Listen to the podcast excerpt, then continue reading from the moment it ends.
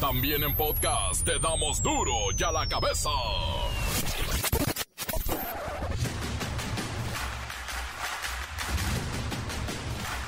Viernes 25 de marzo del 2022. Yo soy Miguel Ángel Fernández y esto es duro y a la cabeza. Sin censura. El jefe del Comando Norte de las Fuerzas Armadas de Estados Unidos, algo así como el mero mero de los ejércitos, asegura que Rusia tiene en México el grupo más grande de espías desplegado en el mundo para obtener información estadounidense. Joe Biden viaja a Europa, ya está en Polonia, muy cerca de Ucrania, para hablar con sus aliados sobre el futuro de la guerra. Luego de las acusaciones del presidente López Obrador y su partido Morena de que esconde el INE las casillas para la consulta de revocación del mandato, el mismo Instituto Nacional Electoral anunció que activará el sistema Ubica tu casilla de forma anticipada. Y otro que se anticipa, se adelanta, Samuel García, gobernador de Nuevo León, dice que el Bronco podría pasar dos años en la cárcel por lo del hallazgo de un arma de uso exclusivo del ejército en una de sus propiedades. Sí, una Magnum 357 abastecida. Y eso, si es cierto, lo podría dejar en la cárcel. Pero no le corresponde a Samuel García decirlo. Las vacaciones de Semana Santa de este 2022 están por iniciar. A tiro de piedra casi las podemos ver, pero aún falta, aún falta que muchas familias comiencen con los preparativos. Espérense tantito. Controlan al 100% el incendio del Teposteco, el cerro histórico más emblemático de Morelos. Ahí es donde está la cuna de Quetzalcoatl. El reportero del barrio llega con mucha nota de esa roja. La Bacha y el Cerillo analizan el rumbo de México en el octagonal final con rumbo a Dubái. Ese empate estuvo muy negociado. Tendremos la sección favorita de muchos, los mensajes. Si quiere aparecer, envíelos al 664-485-1538. Mensajes de voz, los suyos en el WhatsApp. Comencemos así con la sagrada misión de informarle en viernes, porque aquí no le explicamos las noticias con manzanas, no, las explicamos con viernes. Llegó el momento de presentarte las noticias como nadie más lo sabe hacer. Los datos que otros ocultan, aquí los exponemos sin rodeos. Agudeza, ironía, sátira y el comentario mordaz. Solo el duro y a la cabeza. ¡Arrancamos!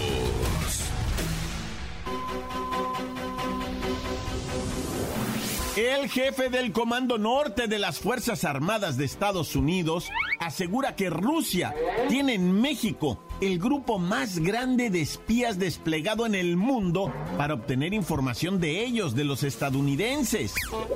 Esto del Comando Norte de las Fuerzas Armadas de Estados Unidos es prácticamente el amasijo de todas sus Fuerzas Armadas es una persona muy importante y estas declaraciones, bueno, deben de sacudir no solamente a México, sino al mundo. Saber que aquí están todos esos espías. Vamos a preguntarle a este jefe del Comando Norte sobre la situación que estamos viviendo en nuestro país respecto a estos grupos de rusos extremistas. No vaya a ser que nos invadan también. Un momento, por favor, no te pongas lepro, porque voy a creer que eres Vladimir Putin. Y te vamos a arrestar por ser un criminal de guerra, un bad hombre. Ya los escuché. Parece que Washington ordenó hacer comentarios sobre México desde diferentes frentes. Opinó claro el embajador Ken Salazar, dijo que los rusos deben ser enemigos y los ucranianos amigos. Los gobernadores en la frontera con México dijeron que no entraría ningún ruso por ahí. Además, están ustedes, el Comando Norte, la fuerza militar más poderosa en América y tal vez en el mundo. Y opinando de los rusos en México. Ustedes los mexicanos siempre han estado en contra de americanos. Los envidia por ser blancos. No olvidan que les ganamos 2 a 0 en el Mundial de la Japón. Y ayer por poquito les ganamos en el Azteca. ¿Ah? Por eso creemos que quieren ser amigos de los rusos. Hmm. Mire, debo decirle a usted, jefe del Comando Norte, y a todo el auditorio, claro, con todo respeto, esto es opinión, ¿eh? Que se me hace muy extremo el señalamiento de que nuestro país se hospeda un numeroso grupo de espías rusos. No, no lo veo. No solamente en México, también en Cuba, Bahamas y parte de Centroamérica. Hay actores que están precediendo de manera agresiva bajo las órdenes del dictador ruso Vladimir Putin. Hay tropas infiltrándose en los gobiernos extranjeros, en especial a los que mantienen un good relationship, muy buena relación con los Estados Unidos colindan con nosotros en la frontera, como es el caso de la México. Bueno, pues ahí está la investigación y las conclusiones del general en jefe del Comando Norte de América. Gracias por responder nuestra llamada. No olviden, frijolitos, que los estamos observando. ¿Ok? Todo vemos, todo oímos y nada olvidamos. Somos el verdadero Big Brother. Ah, ya cuélguenle, da terror este hombre. ya la cabeza. Las vacaciones de Semana Santa son uno de los periodos más esperados en todo el país. Así es que se frotan las manos estudiantes, claro, miles de familias, trabajadores, todo mundo está checando el calendario, cuáles son las fechas correspondientes para tomar pues algunos días de descanso y despejarse de estas actividades diarias. Pero mire, el experto Pepinillo Rigel, cuéntanos, ¿Cuándo y cuántos días nos podemos tomar de descanso en esta venidera Semana Santa? Pepinillo. Oh, Miki, ¿cómo estás? Hay que vacacionar, ¿eh, Miki? ¿Eh, Miki? Miki, mi Miki, mano santo idolatrado de la vida del amor, puerco, sorgatón. Ay, no, ya te estoy, echando de más. Miki, estoy emocionado de anunciar que a lo largo y ancho del país, los sitios turísticos esperan una gran afluencia de visitantes que se disponen a aprovechar estos días tan santos. Y déjame decirte que según el calendario escolar 2022, de la Secretaría de Educación Pública, el periodo vacacional arranca desde el próximo 11 de abril y culminará el 22 del mismo mes. Aunque los días festivos de las celebraciones religiosas se llevarán a cabo en la primera semana de la temporada vacacional.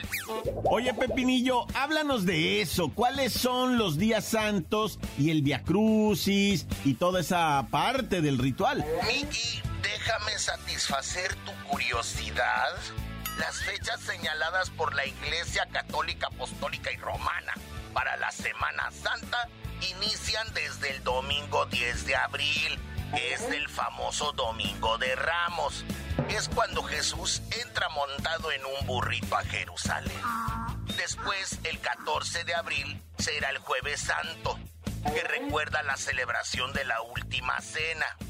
Además, Viernes Santo el 15 de abril, Sábado de Gloria el 16 de abril y Domingo de Resurrección el 17 de abril.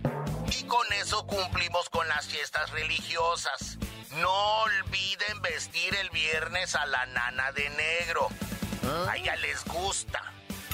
Y no le prendan el radio nada porque hace pecar a las almas virtuosas. Bueno, ya me voy, Mickey. Me voy y pues espero verte esta Semana Santa. Ya sabes cuándo, ya sabes dónde. Ya te tengo aquí lista tu capirotada. Y me voy con tu canción.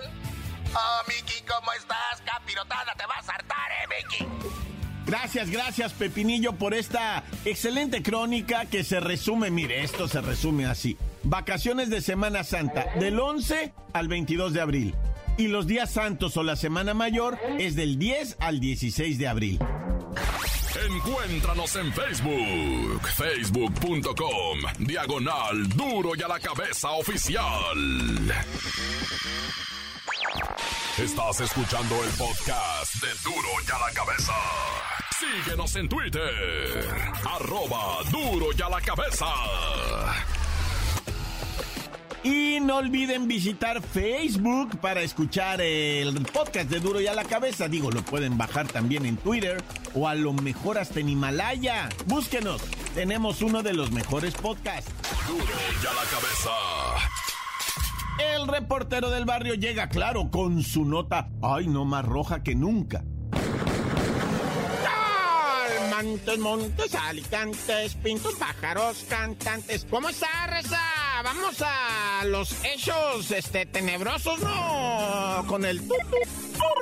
Oye, fíjate que la fiscalía abrió allá en la Ciudad de México una investigación por violación contra un estudiante de la Boca 7 en Iztapalapa. Y te voy a decir, la mamá notó a la chica rara, la llevó a una inspección y le dijeron su hija ha sido víctima de abuso sexual, le dijeron en la revisión del nosocomio de la clínica, ¿verdad? La mamá por más que intentó hacer hablar a la niña, la niña, la estudiante de la Boca 7 se negó a contar lo que ha acaecido, ¿verdad? La madre de alguna manera investigó. Dice que su hija fue atacada por un adulto y cinco estudiantes, ¿verdad? Se desconoce si el adulto es docente o parte del alumnado. Lo que pasa es que la chica, la menor, se niega pues a hablar del asunto y no recibe la ayuda psicológica para que se abra esta muchacha y pueda ella, ¿verdad? Participar de lo ocurrido y hacer formalmente la denuncia. La denuncia va, ¿eh? Por cierto, va porque ella es menor, hay adultos llevando a cabo todo esto, se están haciendo las investigaciones en la Boca 7, o sea, esto apenas comienza.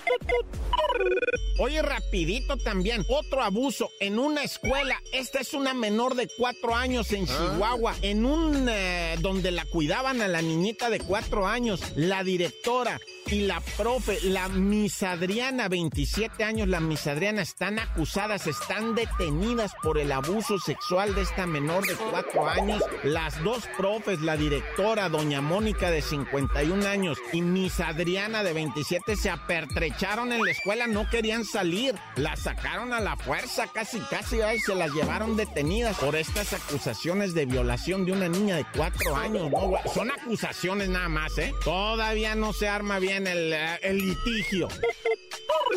Y así rapidito en breve, nada más quiero comentar lo acaecido en un centro comercial de Miami donde un individuo, pues de repente de la nada está una mujer haciendo sus compras ahí en este centro, en este supermercado en Miami y un individuo le llega por detrás, le levanta la falda, le arranca la ropa interior, la tira al piso y empieza a violarla. En el centro comercial, bendito sea Dios que los que estaban ahí intervinieron, lo detuvieron, lo arrestaron ya el juez lo dejó libre en, ah. confianza, pero va a enfrentar el cargo. Dicen que se puede estar hasta 14 años en la cárcel allá en Miami, ¿verdad? Pero rarísimo esto. Hay vídeo, loco, qué espanto. Mira ya. Oye, sicarios mexicanos fueron grabados por un helicóptero tejano de la ah. policía de Estados Unidos. Andaba en la frontera el helicóptero. Y mira cómo del lado mexicano están, bueno, no quiero decir cientos, ¿verdad? Pero muchísimos elementos de algún tipo de cártel, ¿verdad? Y le apuntan con AK-47 al helicóptero. Dicen, ahorita lo bajamos a cuernazos, ¿no? Y el del helicóptero dice, a la bestia nos están apuntando y agarra para arriba el helicóptero. y sí se aleja, pero se mantiene filmando. No, hombre, ahí de esos delincuentes armados en camionetas. No, no, de terror, ¿eh? De terror, la neta. Y bueno, el hondureño, ¿verdad? Mató a un vato, así le apodaban a un tipo de nombre Medel Eduardo, ¿no? Este señor Medel, pues eh, recibió apoyo de un camarada, ¿no? Lo estuvo ayudando y ya después Medel Eduardo, alias el hondureño, se retiró de la vivienda donde lo habían apoyado y regresó a los dos, tres días en una noche a robar, güey. Ahí mismo donde lo apoyaron. Ya llevaba 20 mil pesos y lo agarró el camarada. Le dijo, ¿a dónde vas, hondureño? ¿A dónde? Y luego robando, güey. ¿Por qué no se haces eso? Vente para acá y se empezaron a jalonear. Y el hondureño sacó un revólver y pum, pum, pum, le dio de tiros al compa que le dio la mano, que lo sacó del hoyo, güey. Y pues lo mató por los 20 mil varos porque es un asesino y ya no quiero seguir con esto, me persigno. Dios conmigo y yo con él, Dios delante y yo tras del tan tan se acabó corta. La nota que sacude. ¡Duro! ¡Duro ya la cabeza! Del corte comercial, escuchemos. Gracias por mandar sus mensajes. Escuchemos sus mensajes. Gracias, gracias. Envíelos al WhatsApp 664-485-1538. ¡Oh, oh, oh, oh! Bubu, esto es duro y en la cabeza, sin censura. Ay, Yogi, no relajen las medidas sanitarias. El COVID todavía está presente, Yogi. ¡Oh, oh, oh, Bubu! Claro que no. Deben de seguir utilizando el cubrebocas. ¡Ahí viene el guardabosques! ¡Córrele, Bubu! Y no trae su cubrebocas. Ay, Yogi. Para duro y a la cabeza, su amigo el oso Yogi. Y Bubu. No. Buenas tardes. Quiero mandar un saludo para toda la gente de allá de Tierras Coloradas, de parte del Matatano.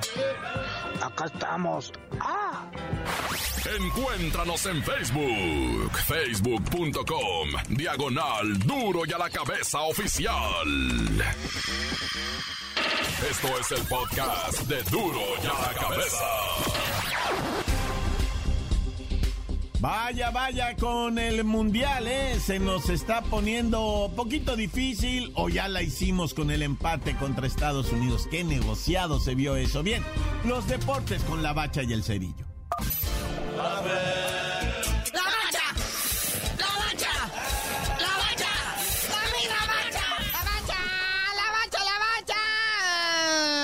como que se me salió el aire, no sé ni qué decirles. A ver, tú diles algo a la bandita. Tranquila, mi gente, ya se la saben. Es parte de...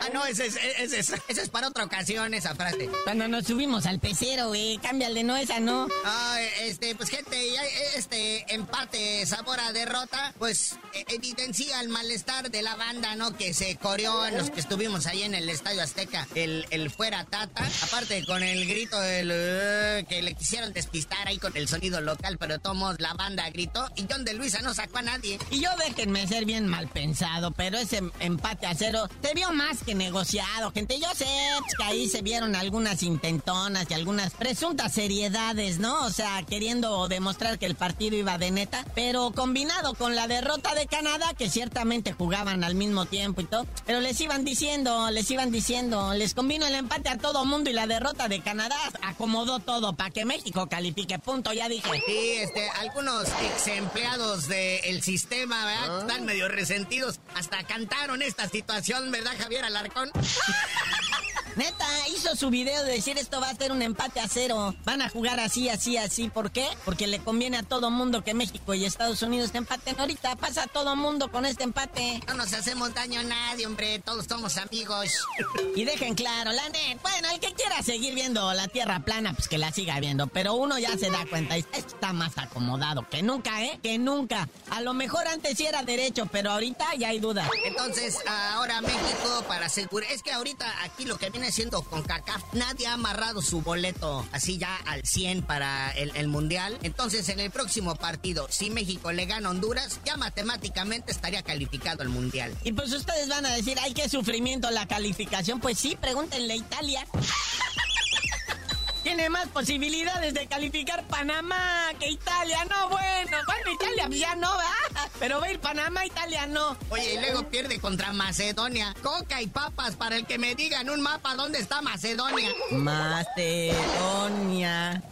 Y, luego dice Macedonia del Norte para que no la confundas con la del Sur. Ah, eso nos quedó muy claro. Tendría que ser la del Norte, imagínate la del Sur. Confieso que tuve que ir a un mapa para buscar Macedonia, porque no tenía ni idea dónde está. Pero ya, está arribita de Grecia, a un lado de Albania, pegadito a Kosovo. Ya no le busquen. Y pues bueno, hay partidos pendientes todavía, ¿verdad? Falta en Honduras, México, falta el México-Salvador, acá de vuelta en el Azteca, a Estados Unidos contra Panamá, El Salvador contra Costa Rica, que mira que Costa Rica con esto de que le ganó a Panamá, se puede colar al repechaje, ¿eh? Oye, y malas noticias, el Tata Martino no va a viajar con la selección a Honduras. Uy, se la perdió, no va a comer las sabrosísimas, ¿cómo se llaman las de Honduras? Esas son las del Salvador. Ah, perdón, entonces son las hondureñas. La, la, bananita frita. Este, no, está malito. Ya ves que ya lo habían operado de un ojo, va. Entonces, este, creo que lo van a emparejar el otro. O va a seguimiento en su tratamiento el Tata Martino, pero pues no va a estar. Va a mandar a su gente, ¿verdad? Allá que estén delante del equipo. Sí, o sea, lo bonito, ¿no? O sea, lástima del Tata Martino que esté pasando por la cuestión esta de la salud y todo esto, pues que se mejore. Pero sí, la verdad es que es como que se le quitó lo divertido a la calificación. Ya, sí, ya vimos que sí vamos a ir. Mándenos al repechaje para que se sude la camiseta.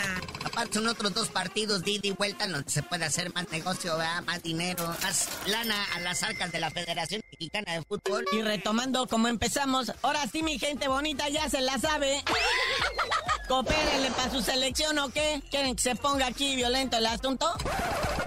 Oye, carnalito, pues ya vámonos. Sin antes, pues ahí regañar a Raimundo Fulgencio de El. Tigres de la Autónoma de Nuevo León, que se puso ponqueto en un bar allá en Veracruz. Y entre él y un primo ahí agarraron a patadas un cristiano que tomó video y todo y los evidenció. Y pues va a ser duramente castigado este Raimundo Fulgencio. Por lo pronto, Tigres ya lo separó del plantel. 22 años este chavo y por un pleito de cantina ya arruinó su carrera futbolística. Y neta que sí me pesa decirlo pero se ocupa un escarmiento. Y si este va a ser, de una vez que quede claro. A ver si así ya se enderezan y dejan de andar de violentitos. ¿Dónde quedaron todos esos protocolos de la no violencia, pues? Juega limpio. Siente tu liga. Pistea limpio. Siente tu antro.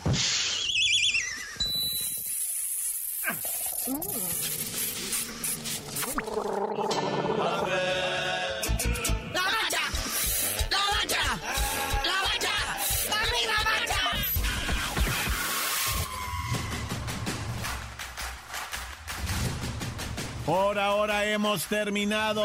Gracias por acompañarnos a lo largo de toda la semana y disfruten, disfruten de este sabadito y domingo. Regresamos el lunes y no me queda más que recordarles que en duro y a la cabeza no le explicamos las noticias con manzanas. No, aquí las explicamos con huevos.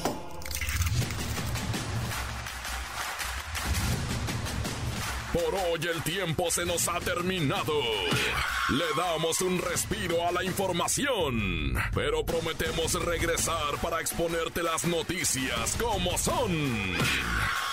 Duro y a la cabeza es Miguel Ángel Fernández, Arturo González, Eddie González y la producción de Luis González, el señor X. Una producción original de MBS Radio.